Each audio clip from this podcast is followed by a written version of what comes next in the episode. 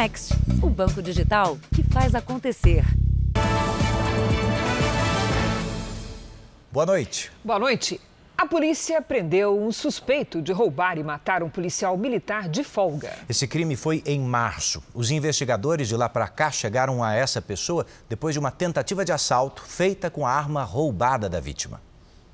Agressivo, o preso tenta acertar a câmera enquanto deixa a delegacia algemado. Wagner Gabriel da Silva foi detido hoje. Ele tinha acabado de completar 18 anos quando, segundo a polícia, assassinou o PM Luiz Henrique Soares. O crime chocou pelo desespero do policial, que implorou pela vida.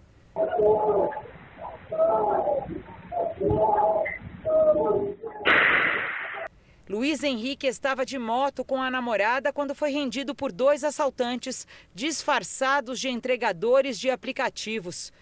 O policial tentou sacar a arma, mas foi dominado e morto pelos criminosos que levaram a pistola dele.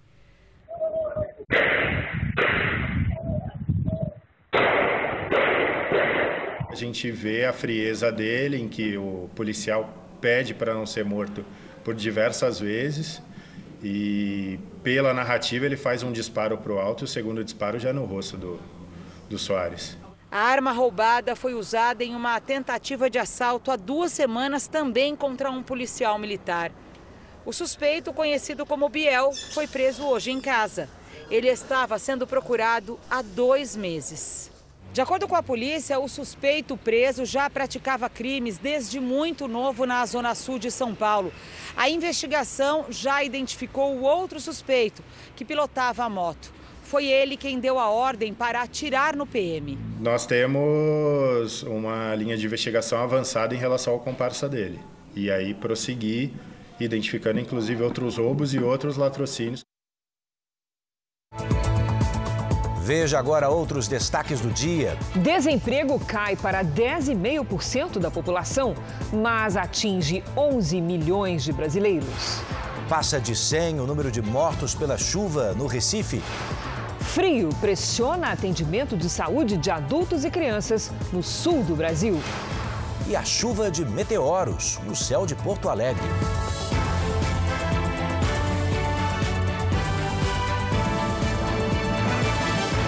Oferecimento: Bradesco. Entre nós, você vem primeiro.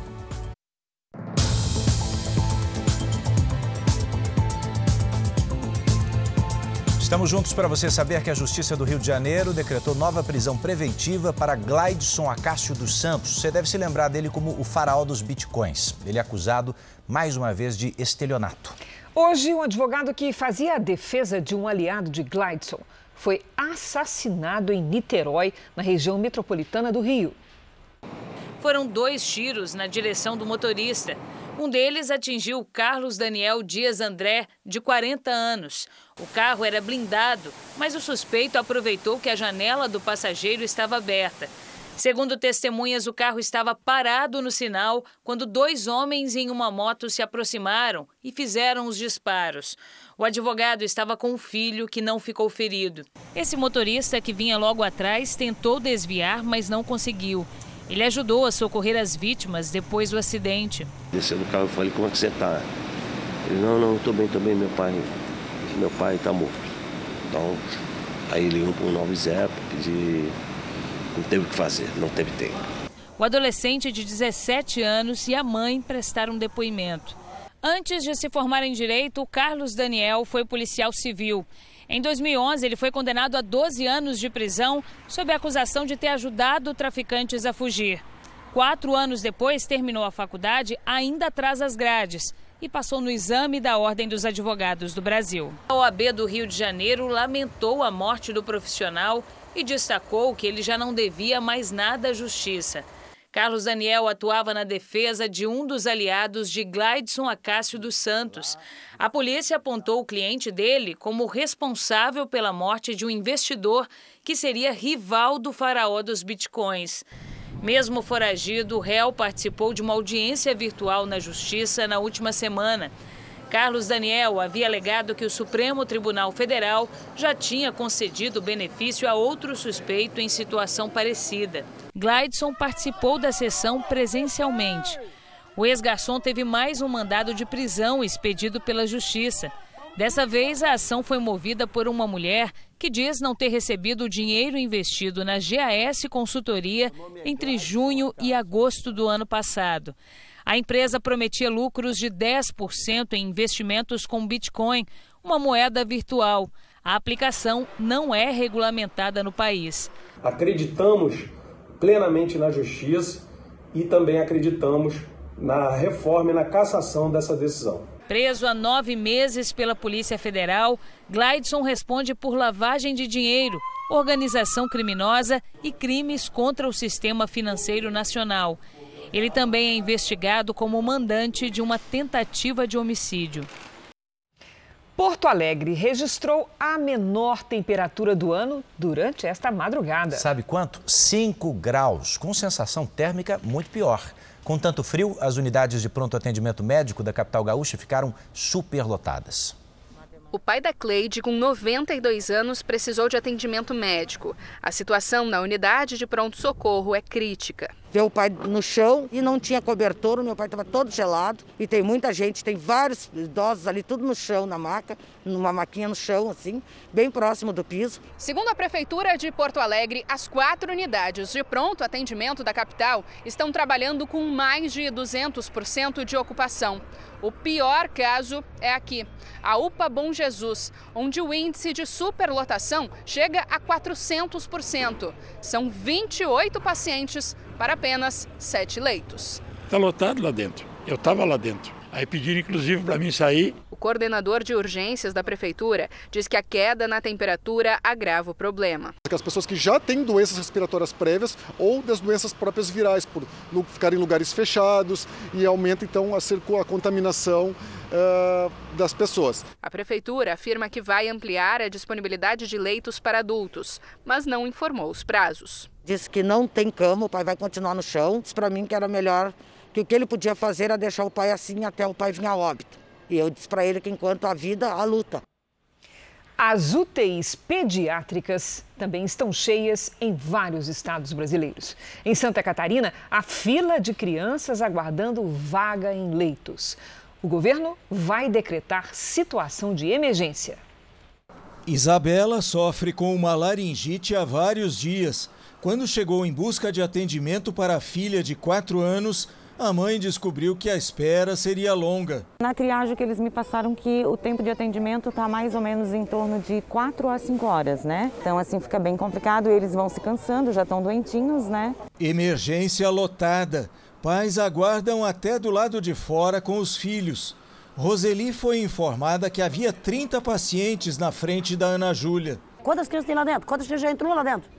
Isso aí é normal? Não é. As doenças respiratórias provocam sobrecarga no sistema de saúde. Aqui em Santa Catarina, as UTIs pediátricas e neonatais estão lotadas. Pelo menos 12 crianças aguardam vagas em leitos de terapia intensiva no estado.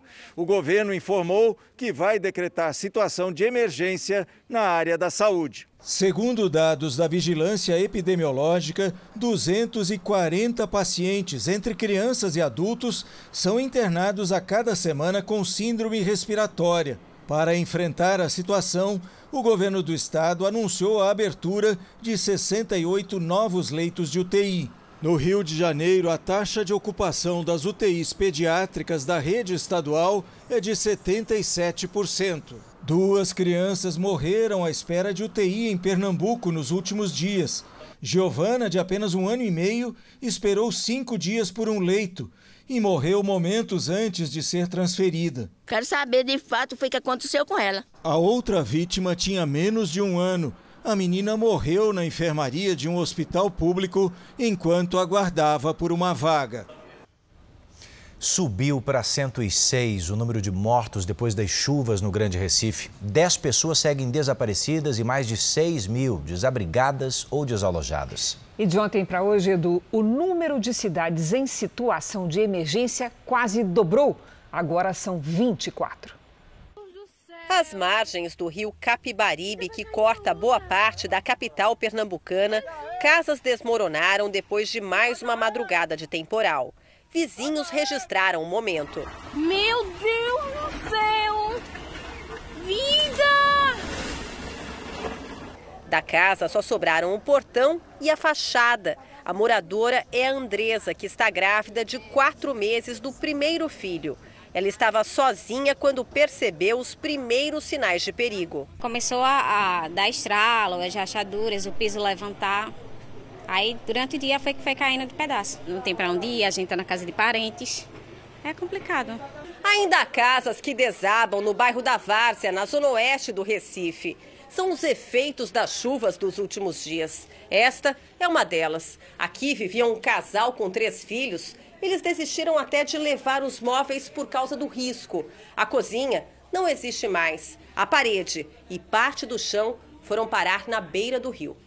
Érica ainda teve tempo de salvar a família e escapou por pouco. Só vi minhas coisas tudo para baixo, a cama dos meninos para baixo, roupa dos meninos para baixo. Minhas feiras foi tudo para baixo, eu não tenho mais nada, eu perdi tudo. A única coisa que deu para tirar, eu tirei. Mas a minha mente salvei a vida dos meus filhos. A chuva persiste em boa parte de Pernambuco. O número de cidades em situação de emergência quase dobrou de ontem para hoje. Agora são 24. Nesta creche municipal em Recife, a fila de espera do lado de fora era para receber fraldas e kits de limpeza. Escolas viraram agora o teto temporário de milhares de pernambucanos desabrigados e desalojados. Só nesta aqui há 600 pessoas. A maioria famílias como a de Juliana e Josué, que saíram de casa com os filhos e os documentos, com a água perto da cintura. Todo mundo correndo, carregando o que podia carregar para salvar. Eu não queria sair da minha casa. Eu não queria sair porque é meu canto. Ainda nessa edição, a gente divide com você as informações mais recentes sobre essa tragédia anunciada em Pernambuco. O Conselho de Ética da Câmara de Vereadores do Rio de Janeiro ouviu hoje duas testemunhas do processo que pode levar à cassação do vereador Gabriel Monteiro, do Partido Liberal. Os depoimentos foram a portas fechadas. A primeira a falar foi uma mulher de 26 anos, que trabalhava para os canais do parlamentar na internet. Ela acusa Gabriel de assédio sexual e denunciou o vereador na delegacia da mulher. O outro depoimento foi de um ex-assessor que receberia 10 mil reais por mês e nunca teria ido à Câmara. Na semana passada, outro ex-assessor prestou depoimento. Vinícius Vitese usava um colete à prova de balas porque estaria recebendo ameaças. Ele morreu no fim de semana em um acidente de carro. A polícia investiga se houve alguma adulteração no veículo. Ex-policial, Gabriel Monteiro é acusado de estupro, assédio sexual e manipulação de vídeos na internet. Ele nega as acusações. Um monte de narrativas que tentam me destruir, parar minhas fiscalizações, parar o meu trabalho, em detrimento da gente de interesses próprios. Os efeitos da pandemia e da guerra são os responsáveis pelos aumentos nos preços em todo o planeta. Na Europa, por exemplo, os índices de inflação estão em alta e o Banco Central já projeta uma elevação nos juros. A taxa de inflação no continente em maio chegou a 8,1%, confirmando tendência de alta. Em abril, o valor ficou em 7,4%. Entre os principais aumentos está o da energia, mais de 39% em relação ao mesmo período do ano passado. A alimentação, produtos industriais e o setor de serviços também não conseguiram segurar os preços. Os países com os maiores índices são Estônia, Lituânia e Letônia, que têm fortes relações comerciais com a Rússia. Aqui em Portugal, a inflação de maio atingiu 8%, a maior taxa dos últimos 29 anos. A alta nos preços pode ser sentida no dia a dia, principalmente com os reajustes dos combustíveis, da energia elétrica e dos alimentos. O primeiro-ministro de Portugal admitiu a preocupação com a situação e lembrou que esse é o preço pago pela Europa por causa da guerra na Ucrânia. Para conter esse avanço, o Banco Central Europeu deve anunciar até o fim do ano o aumento da taxa de juros. Será uma tentativa de frear o consumo e, com isso, derrubar a alta dos preços. Veja a seguir. Suspeito atropelado em tentativa de assalto é reconhecido como o autor de latrocínio na porta da escola. Olha, e ainda nesta edição, no Dia Mundial Sem Tabaco, você vai ouvir especialistas alertando sobre os riscos do cigarro eletrônico.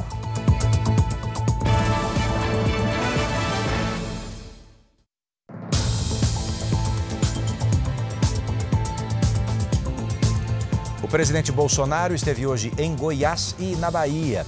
Ele voltou a defender a privatização da Petrobras. E sugeriu que a empresa pode ser dividida ou fatiada durante o processo. Em Jataí, no interior de Goiás, região produtora de grãos, o presidente Jair Bolsonaro visitou obras e participou do desfile em comemoração aos 127 anos da cidade. No discurso, falou da redução das invasões de propriedades rurais. E praticamente nós acabamos com o MST no Brasil. Pegamos o assentado, que é geralmente um homem de bem, de paz, mas que era trabalhado para fazer o mal pelas suas lideranças, nós demos para eles título de sua propriedade. À tarde, Jair Bolsonaro veio até o oeste da Bahia.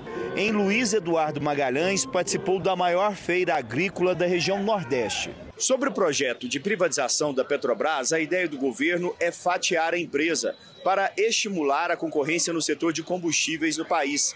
Aqui na Bahia, em mais um discurso voltado para o homem do campo, o presidente Jair Bolsonaro disse que sem o Brasil faltariam alimentos para a população de outros países. O mundo sem o Brasil passa fome. É uma demonstração da importância do que nós produzimos no campo. O diretor executivo e o chefe de inteligência da Polícia Rodoviária Federal foram ambos exonerados uma semana depois da morte de um homem asfixiado dentro de uma viatura da corporação. Pois, segundo a PRF, as dispensas dos oficiais já estavam previstas e não são uma resposta ao episódio. O diretor executivo Jean Coelho era o segundo na hierarquia da Polícia Rodoviária Federal. Também foi dispensado o diretor de inteligência, Alain da Mota Rebelo. As exonerações foram assinadas pelo ministro-chefe da Casa Civil, Ciro Nogueira. De acordo com a Polícia Rodoviária Federal, os dois foram indicados em 13 de maio para cargos nos Estados Unidos. Os ex-diretores deixam o Brasil em meio à investigação da morte de Genivaldo de Jesus Santos.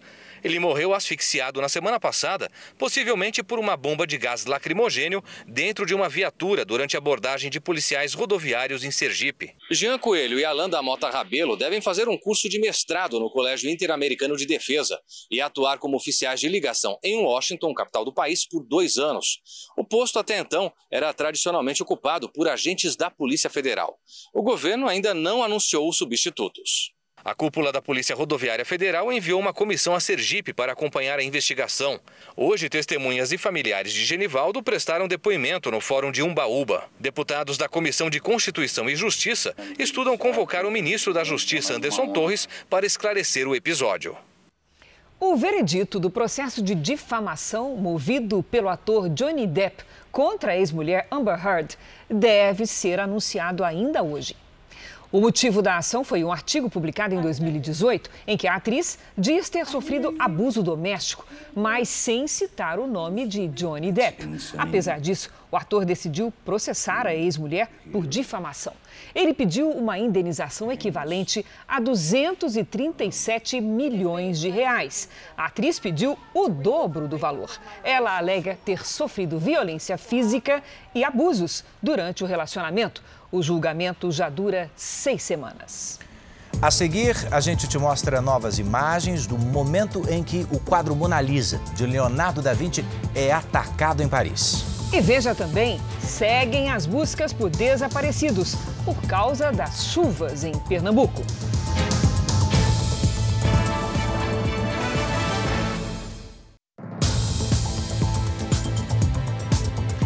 Fique atento porque termina hoje às 11 horas e 59 minutos o prazo para entrega da declaração do imposto de renda de pessoa física. Lá em Brasília, quem tem os detalhes é Yuri Ascar.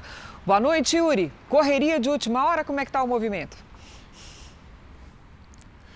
Como sempre, Cris, boa noite para você, boa noite a todos. No meio da tarde, já haviam sido entregues quase 34 milhões e meio de declarações. A Receita acredita que até o final da noite esse número possa passar dos 36 milhões. A multa para quem deixar para depois é de no mínimo R$ 165,74 e pode chegar até 20% do imposto devido. Vale lembrar que é obrigado a declarar quem, por exemplo, recebeu mais de 28 R$ 8.559,70 em rendimentos tributáveis no ano passado.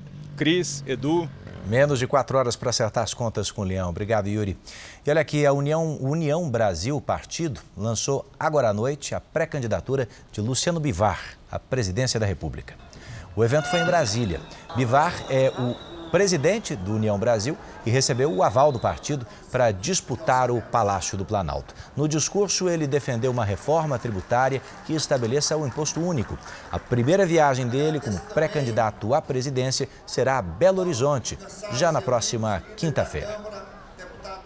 E também termina hoje o prazo para que os partidos formem federações. Esta é uma novidade da lei eleitoral. E o mecanismo obriga que os partidos atuem de maneira conjunta no Congresso por pelo menos quatro anos. Neste ano foram formadas três federações. Uma delas reúne PSDB e Cidadania, outra PSOL e Rede, e a terceira é formada por PT, PCdoB e PV. Nas eleições deste ano, a Polícia Federal vai investir 57 milhões de reais na segurança dos candidatos à presidência da República. Parte deste valor foi para a compra de 71 veículos blindados, coletes à prova de bala e equipamentos de comunicação. Cerca de 400 agentes vão trabalhar na operação, que tem início em 16 de agosto. Esse é um dos destaques do portal R7. Para ler essa e outras notícias, Basta acessar r7.com. E olha essa história aqui. Uma tentativa de assalto frustrada ajudou a prender o suspeito por um, por um crime de grande repercussão em São Paulo. Ele é investigado pelo assassinato de um pai na porta de uma escola. Os vídeos mostram uma rua do Morumbi, área nobre de São Paulo, fechada pela polícia. A ação na zona sul da cidade, nesse fim de semana, levou à prisão de um criminoso acusado de participar de uma onda de assaltos na região. Depois de ser preso, James Lohan foi internado no hospital e só deixou o pronto-socorro hoje de manhã. Segundo a polícia, James foi ferido no último assalto que praticou no Morumbi. Ele e outros quatro homens tentaram roubar um casal num carro blindado. Os criminosos aproveitaram o momento em que o motorista abaixou o vidro para fumar. James atirou porque a esposa dele demorou para entregar os objetos de valor, mas a arma falhou. Na fuga, o motorista acabou atropelando o assaltante. Ainda internado, James foi identificado como um dos suspeitos de participar de um roubo seguido de morte que teve grande repercussão em fevereiro. Foi na porta dessa escola. Na ocasião, o pai de um aluno foi baleado depois de deixar os filhos e um amigo das crianças no colégio. Valdemir de Jesus Mota, de 47 anos, morreu depois de passar 14 dias internado. Informalmente, o James Lohan admitiu os disparos contra o pai do aluno na porta da escola. E ele também foi apontado por outros três comparsas como sendo o autor dos disparos que mataram o pai do aluno. Jorge mora no bairro e já foi sequestrado quando saía de casa. Ele ficou em poder dos criminosos por mais de seis horas. Para ele, as ações policiais trazem alívio, mas não diminuem a sensação de insegurança. Tem milhões de fontes de medo nesse bairro. Impressionante como se pode estar proliferando esse tipo de abordagem de assaltos com motoqueiros, esse tipo de coisa. Então ele não elimina o problema. É uma alegria ver que é um a menos, mas são muitos outros que estão atuando aqui no bairro. A gente não tem muita tranquilidade, não. O Jornal da Record faz uma pausa de 30 segundos. E na volta você vai ver novas informações sobre a tragédia em Pernambuco. Uma força-tarefa fez hoje uma operação no estado de São Paulo contra uma empresa suspeita de sonegar mais de 200 milhões de reais. Segundo a investigação, um esquema sofisticado era usado para esconder o patrimônio da empresa. Ainda era noite quando o grupo, com pouco mais de 60 servidores, saiu para cumprir 14 mandados de busca e apreensão em cinco cidades do estado. O alvo principal da Operação Nuvem de Fumaça foi uma empresa de produção e distribuição de cigarros em Araraquara, no interior. Lá, a equipe apreendeu notebooks, CDs, pendrives, celulares e 192 mil reais em dinheiro. A empresa é acusada de sonegação fiscal, de operações simuladas de produção e circulação de cigarros e de importação irregular dos produtos comercializados. Numa primeira etapa da Operação Nuvem de Fumaça, a Justiça de Araraquara já tinha decretado o bloqueio dos bens e a quebra dos sigilos bancário e fiscal da empresa. Segundo integrantes do Comitê Interinstitucional de Recuperação de Ativos, formado pela Secretaria de Fazenda, Procuradoria-Geral do Estado e Ministério Público, a empresa tem uma dívida de 213 milhões de reais com o Estado de São Paulo. O débito seria fruto de uma sofisticada blindagem patrimonial feita por meio de empresas laranja e de fachada, no Brasil e em paraísos fiscais, que são países em que a carga de impostos é baixíssima ou inexistente.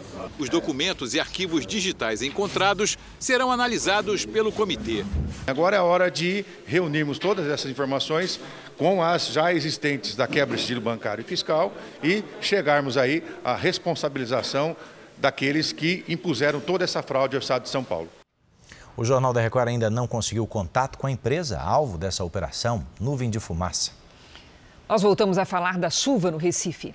Famílias inteiras morreram. Outras perderam tudo que tinham. Uma delas ficou por sete horas no telhado à espera do resgate. Em uma comunidade em Jaboatão dos Guararapes, um bebê de um mês morreu afogado dentro da própria casa. Os momentos vividos pela família de Érica Trindade nunca vão ser esquecidos. A cantora mora com um marido e dois filhos em Jaboatão dos Guararapes, na região metropolitana do Recife. O bairro foi tomado pela água da chuva que castiga Pernambuco desde a semana passada. A casa dela ficou completamente alagada. Todos tiveram que subir na laje para sobreviver. Foram sete horas esperando pelo resgate.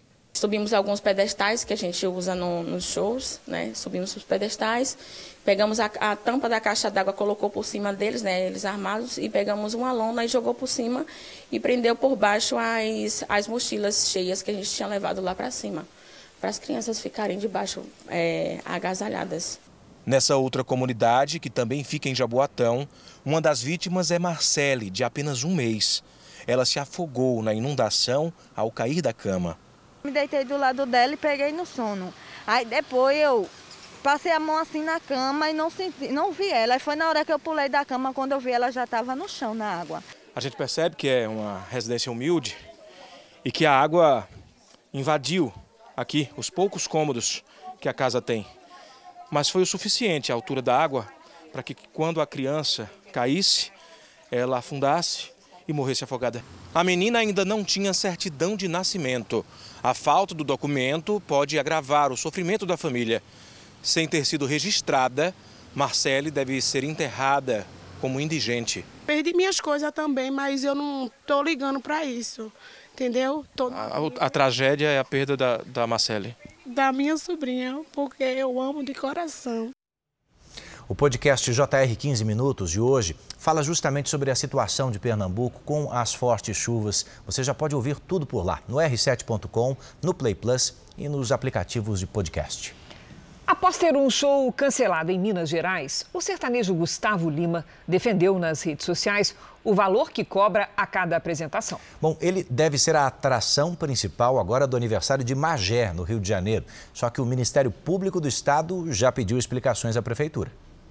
A cidade de Magé, com 250 mil habitantes, faz aniversário na próxima semana. E para comemorar, uma grande festa deve acontecer nesse palco. O custo é de 9 milhões de reais pagos com dinheiro público. Um milhão só para o cachê do cantor Gustavo Lima, o mais alto do evento. Tirar, como ela disse, tirar do, do, do povo, né? Do cofre público para pagar um show de um milhão de reais realmente é uma coisa absurda. Fazer uma coisa tão dispendiosa poderia ser investido com a população. Os valores dessa festa chamaram a atenção do Ministério Público do Rio de Janeiro, que pediu explicações à Prefeitura de Magé. Os promotores querem saber como foi feita a arrecadação dos recursos para pagar o evento. O cachê destinado ao sertanejo Gustavo Lima é quase 10 vezes maior do que o município pretende investir esse ano em atividades culturais para a população. Em nota, a Prefeitura de Magé disse que usa o rendimento do dinheiro aplicado com a venda da Companhia de Água e Esgoto, a SEDAI. Com o valor total da festa, a prefeitura poderia construir uma escola que poderia atender até 420 crianças do ensino fundamental. Esse não é o primeiro show de sertanejos na mira das autoridades depois que os valores dos cachês pagos com dinheiro público foram divulgados. Na cidade de Conceição do Mato Dentro, em Minas Gerais, duas apresentações foram canceladas. A de Gustavo Lima, que receberia 1 milhão e 200 mil reais, e da dupla Bruno e Marrone, que receberia 520 mil reais. Os shows foram cancelados pelo prefeito depois das polêmicas com o custo das atrações. Mesmo assim, a prefeitura disse que os gastos eram legais. Já na cidade de São Luís, em Roraima, Gustavo Lima promete ser a principal atração de uma festa marcada para dezembro. O cachê, 800 mil reais. Quando alguém vai lá e diz, poxa, vai gastar 800 mil com a contratação do show do Gustavo, mas a merenda da escola é bolacha com suco. Aqui, os serviços essenciais são sim prestados com muita qualidade. Pelas redes sociais, o cantor Gustavo Lima se defendeu da polêmica. Disse que acha justos os valores dos cachês. Se é dinheiro de prefeitura, que eu acho que é uma grande parte para valorizar a arte, para valorizar os talentos do Brasil e um valor justo. Se eu custo um, não é pela prefeitura que vai me pagar é, meio. Pagaria para ir. Eu acho que um milhão de cachê tirado, tirando do povo para botar para artista é uma coisa um pouco absurda demais. Olha, o relator do projeto que busca limitar a cobrança de impostos, impostos estaduais, sobre os combustíveis, disse hoje que o texto vai ser votado o quanto antes. Edu, os estados estimam perdas de mais de 83 bilhões de reais com esse texto. Governadores e prefeitos negociam mudanças para evitar perder arrecadação. Governadores e secretários de Fazenda pressionam os senadores para que modifiquem o projeto aprovado na Câmara, que estabelece um teto de 17% do ICMS cobrado sobre energia elétrica, combustíveis, telecomunicações e transportes. O ICMS é um imposto estadual. Nesta terça-feira, o relator do projeto no Senado, Fernando Bezerra, se reuniu com os secretários de Fazenda. Eles estão preocupados com a queda de arrecadação dos estados.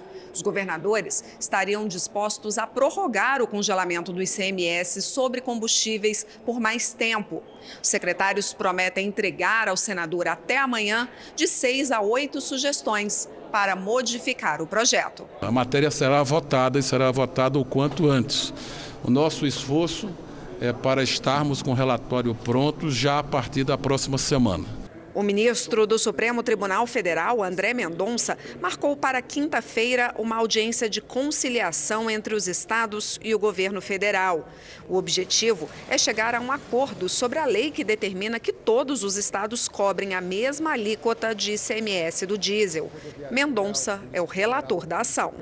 Outra proposta para compensar as perdas de arrecadação estaduais não consegue avançar. A Comissão de Constituição e Justiça, que iria debater hoje a reforma tributária, adiou a discussão pela quarta vez. Apesar da boa vontade do presidente do Senado em dar andamento à reforma, muitos senadores são contra as modificações.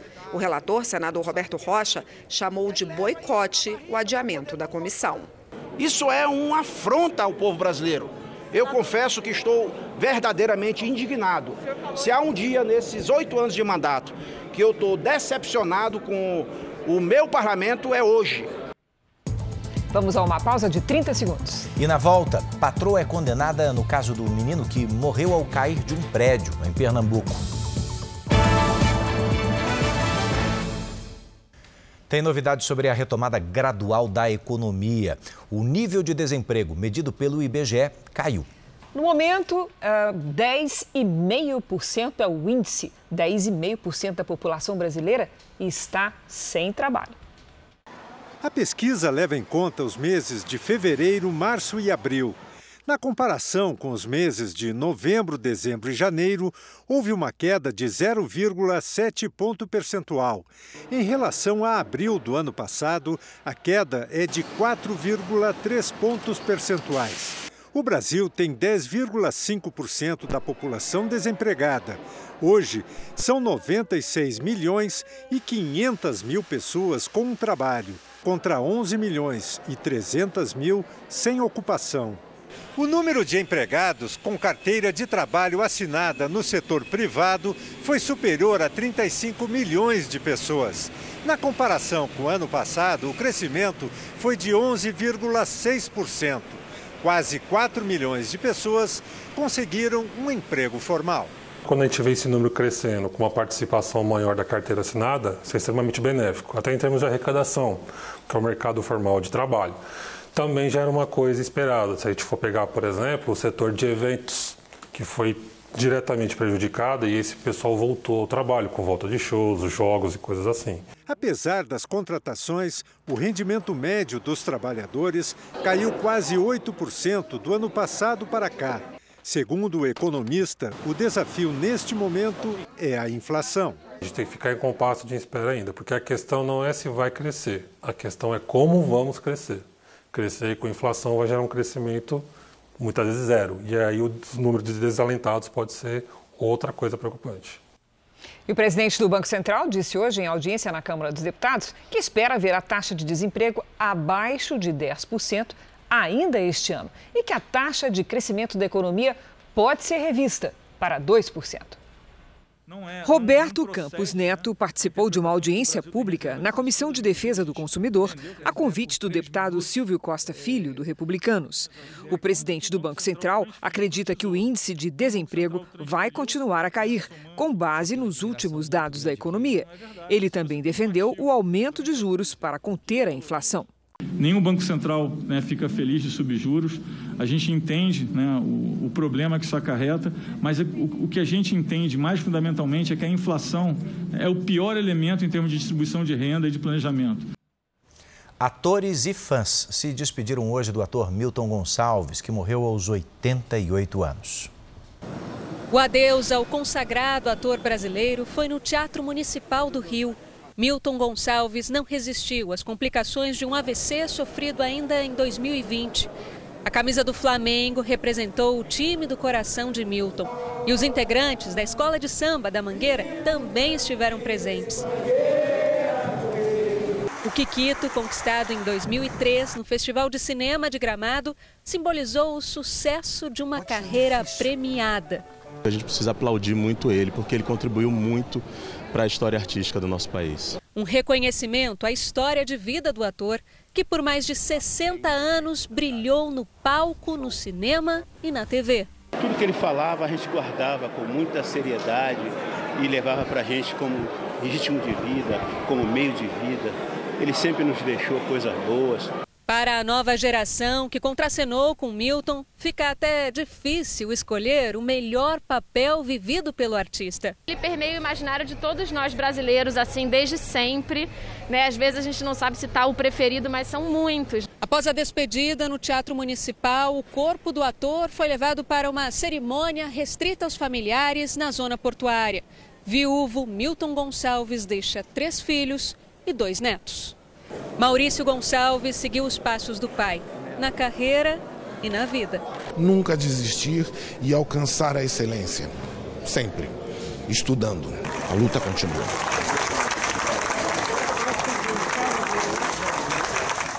A justiça condenou a oito anos e meio de prisão Sari Corte Real. Ela era a patroa da mãe do menino Miguel, que caiu de um prédio de luxo no Recife há dois anos. Sari foi condenada por abandono de incapaz, com resultado de morte. O juiz determinou que a pena seja cumprida em regime fechado, mas ela tem o direito de recorrer em liberdade. O menino Miguel Otávio de Santana, de 5 anos, morreu ao cair do nono andar do prédio. Ele era filho da empregada doméstica que trabalhava para Sari Corte Real. A mãe do menino havia descido do apartamento de Sari para passear com os cães da família e a criança ficou sob os cuidados da patroa. Olha, voltou a ser recomendado hoje em todo o estado de São Paulo o uso de máscara em locais fechados. A orientação é do Comitê Científico, que aconselha as decisões do governo em relação à Covid-19. Em hospitais e em transportes coletivos, coletivos, você sabe, o uso de máscara continua obrigatório. Mais cedo eu falei com o secretário de Saúde de São Paulo, Jean Gorenstein, e ele me disse que não há previsão de tornar essa orientação uma obrigatoriedade. Enquanto isso, a maior cidade da China, Xangai, decidiu suspender totalmente o isolamento que estava imposto contra a disseminação de Covid-19. Da Ásia, quem tem as informações para a gente é Silvia Kikuchi, nossa correspondente. Silvia, bom dia para você por aí. Olá, Edu. Olá, Cris. Os bloqueios já estavam sendo retirados de forma gradual e nesta quarta-feira, todos os 35 milhões de habitantes de Xangai foram liberados para sair de casa sem restrições. As cercas que estavam em volta de conjuntos habitacionais foram removidas, mas o uso obrigatório de máscaras em agências bancárias e no transporte público continua valendo como medida de prevenção. E olha, no total, o isolamento em Xangai durou dois meses. Edu e Cris. Obrigada, Silvia. A terça-feira começou com recordes de frio no Rio Grande do Sul. Porto Alegre amanheceu com pouco mais de 5 graus. Essa foi a menor temperatura do ano. Vamos conversar com a Lidiane Sayuri e saber se esse ar gelado vai avançar pelo Brasil. E aí, Lid, vem mais frio? Olha, Cris, vamos lá. Boa noite para você, Edu. Boa noite para todo mundo que nos acompanha. Desta vez, a onda de frio intenso é exclusividade da região sul. Vemos agora uma barreira de nuvens entre São Paulo e o Paraná, que justamente impede a passagem do ar polar.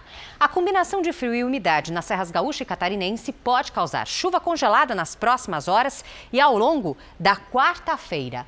No Nordeste, o volume de chuva deve provocar transtornos entre Alagoas e o Rio Grande do Norte, pelo menos até sexta-feira. Chove forte também em Santa Catarina, no Paraná, no Amapá e em Roraima. Nas áreas claras do mapa, o tempo fica firme. Em Porto Alegre, máxima de 14 graus. No Rio de Janeiro, faz até 27. Em Cuiabá, 34. No Recife, 26 e até 32 em Manaus. Em São Paulo, tempo instável até o fim da semana. Nesta quarta, previsão de chuva fraca e, no máximo, 21 graus. A quinta-feira amanhece com neblina e à tarde faz 25. Tá na hora do tempo delivery. Quem manda mensagem para a gente é a Rúbia, da cidade de Pracuúba, no Amapá. Lid. Vamos lá, Edu. Seguinte, Rúbia, chove nos próximos dias e há risco de temporais nesta quarta-feira. Máximas entre 27 e 30 graus até sexta-feira. Tá na vez do Washington, de Brasília. Olha ele no telão. Olha o Washington aí. Seguinte, na capital federal, o cenário é o oposto. O ar seco predomina, a umidade fica baixa até sexta-feira. Máxima de 28 graus na quarta e na quinta. Aí na sexta, faz até 29. Faça como eles e participe do Tempo Delivery pelas redes sociais. Basta mandar uma mensagem com a hashtag você no JR para aparecer aqui no nosso telão. Até amanhã, gente. Obrigada, Lizy. Olha, uma nova imagem compartilhada nas redes sociais mostra o momento do ataque ao quadro Mona Lisa no Museu do Louvre, na França. O vídeo mostra quando um visitante de peruca e com uma rosa na boca atira um pedaço de torta contra a obra. O homem de 36 anos não teve a identidade revelada. Ele foi detido e, segundo a polícia, seria um ativista do clima. A obra de Leonardo da Vinci, uma das mais famosas do mundo, não foi danificada, porque é protegida por uma placa de vidro. O Jornal da Record faz agora uma pausa de 30 segundos. E na sequência, você vai ver, no Dia Mundial contra o Tabaco, um alerta sobre o cigarro eletrônico. Olha, o Dia Mundial contra o Tabaco tem um novo vilão, hein? Um dispositivo que está preocupando especialistas. É o cigarro eletrônico proibido no Brasil, mas que é usado principalmente por jovens. E olha que grave, Edu. Os médicos alertam que ele também tem nicotina e várias outras substâncias prejudiciais à saúde. O cigarro eletrônico foi o caminho que Cássio escolheu há quatro anos na tentativa de parar de fumar o convencional. Ele notou que a saúde não estava tão bem quanto antes e acreditou que a opção pelo vape, como esses dispositivos são chamados, seria mais saudável, mas trocou um vício por outro. O professor passou a se sentir mais à vontade em fumar em ambientes onde o cigarro tradicional é proibido. Eu já usei em bares, já usei em restaurantes e, assim, à primeira vista as pessoas só estranhavam, mas ninguém veio reclamar nem nada. Acho que é por causa da falta de, do cheiro é, desconfortável, né? Cigarro eletrônico não cheira mal, não deixa cinzas nem bitucas pelo caminho. E dizem que é menos prejudicial à saúde. Com tantas supostas vantagens, muita gente pensa que pode usar o dispositivo para fumar em locais públicos, como restaurantes, por exemplo. O problema é que toda essa fama é falsa. O cigarro eletrônico pode ser tão ou mais prejudicial à saúde que o tradicional, segundo este pneumologista. Além do prejuízo provocado pelo vapor, ele contém inúmeras substâncias químicas, entre elas a nicotina. A gente tem o formol, tem a acroleína, substâncias que são, têm grande potencial cancerígeno, além de algumas substâncias que são metais pesados. No Brasil, a venda de cigarro eletrônico é proibida pela Anvisa desde 2009, mas é fácil encontrar o dispositivo, principalmente na internet. O balanço das operações da Receita Federal mostra que existe um gigantesco comércio ilegal desse produto no país que a população tem que entender é que uh, esses, é, essas ferramentas, esses equipamentos, eles não podem ser utilizados. Até porque a fumaça do cigarro eletrônico é bastante nociva e pode também ser compartilhado com os fumantes passivos. E a grande preocupação é que o cigarro eletrônico tem sido cada vez mais popular, principalmente entre os mais jovens. O cigarro eletrônico ele tem aroma, tem cheirinho, né? então acaba sendo mais aceito pelos, principalmente pelos adolescentes, pelos adultos jovens, né? E é uma porta de entrada para o vício. O paciente que começa a fumar o cigarro eletrônico, ele tem uma grande chance de se tornar um tabagista a longo prazo. O Observatório de Porto Alegre registrou uma queda de meteoros no sul do país. Olha, a estimativa é de que cerca de 100 mil deles tenham entrado na atmosfera terrestre. O fenômeno é conhecido como chuva de meteoros. Uma das imagens durou quase 10 segundos. Essa aí ó, foi a mais longa já registrada esse ano. O elenco da série Todas as Garotas em Mim se reuniu hoje em São Paulo para apresentar os detalhes da nova produção da Record TV. A série estreia na próxima terça-feira, dia 7. Nas redes sociais, eu sou a garota perfeita. O dinâmico mundo virtual, fama instantânea e a rotina com seus conflitos bem reais. Tudo isso vivido de maneira intensa pela personagem Mirella, uma jovem cheia de sonhos e seguidores. Os meus seguidores chamam isso de Mirella. O que será que uma jovem da atualidade, tecnológica, popular, uma digital influencer, tem a ver com meninas da mesma idade? Só que com um detalhe, que viveram há mais de 20 séculos. Pode ser que você se surpreenda. Eu me lembrei de uma garota cuja história se parece muito com a sua. Elas podem ser muito mais parecidas do que a gente imagina. Interpretar a personagem contemporânea e as jovens mulheres da Bíblia foi um desafio e tanto para Maressa Fernanda. São histórias bíblicas que eu já li e que eu acho que, é, que, é, que era realmente importante esse, esse espaço para as mulheres, sabe? Que fizeram uma diferença tipo, na, na história mesmo e poder viver esses dois mundos num, num espaço de tempo muito curto foi muito legal, me amadureceu bastante. Na trama, jovens talentos e atores experientes dão vida a conflitos e frustrações bem atuais.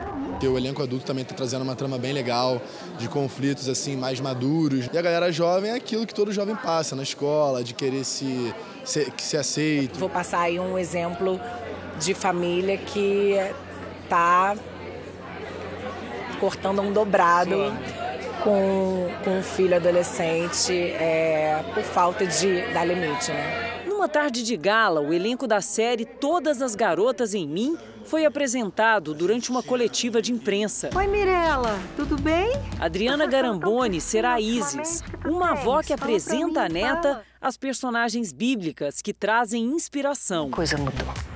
É bem observadora, né? Levo a ela hum, as histórias bíblicas, os ensinamentos bíblicos e levo essa neta a viver essas histórias dentro da imaginação dela. Para criar a linguagem da série, o diretor recorreu a ideias do cinema e, claro, ao jeito de comunicação atual das redes sociais. O desafio era não era fazer uma série contemporânea e também não era fazer uma uma série bíblica, era juntar as duas coisas. E o tempo todo. Eu disse aqui que mora o nosso segredo, aqui que mora o nosso desafio. O elenco se surpreendeu com a beleza e o dinamismo dos trechos apresentados na coletiva. E agora conta os dias para ver tudo em detalhes na tela da Record TV. É algo que se faz hoje fundindo duas linguagens de uma forma dinâmica, atual, pop contemporânea. Então, eu acho que esse é o grande trunfo nosso. Todas as garotas em mim, não percam que vai ser um sucesso. Tenho certeza que vocês vão gostar. Todas as garotas em mim. A nova série da Record TV. Então anote aí, a nova série da Record TV Todas as Garotas em Mim estreia na próxima terça, dia 7. Você não pode perder. É para a família toda, mas tem uma adolescente lá em casa doida para ver. Essa edição termina aqui à meia-noite e meia. Tem mais Jornal da Record. Fique agora com Reis. E logo em seguida você assiste a Amor Sem Igual. A gente se vê amanhã. Até lá. Boa noite para você.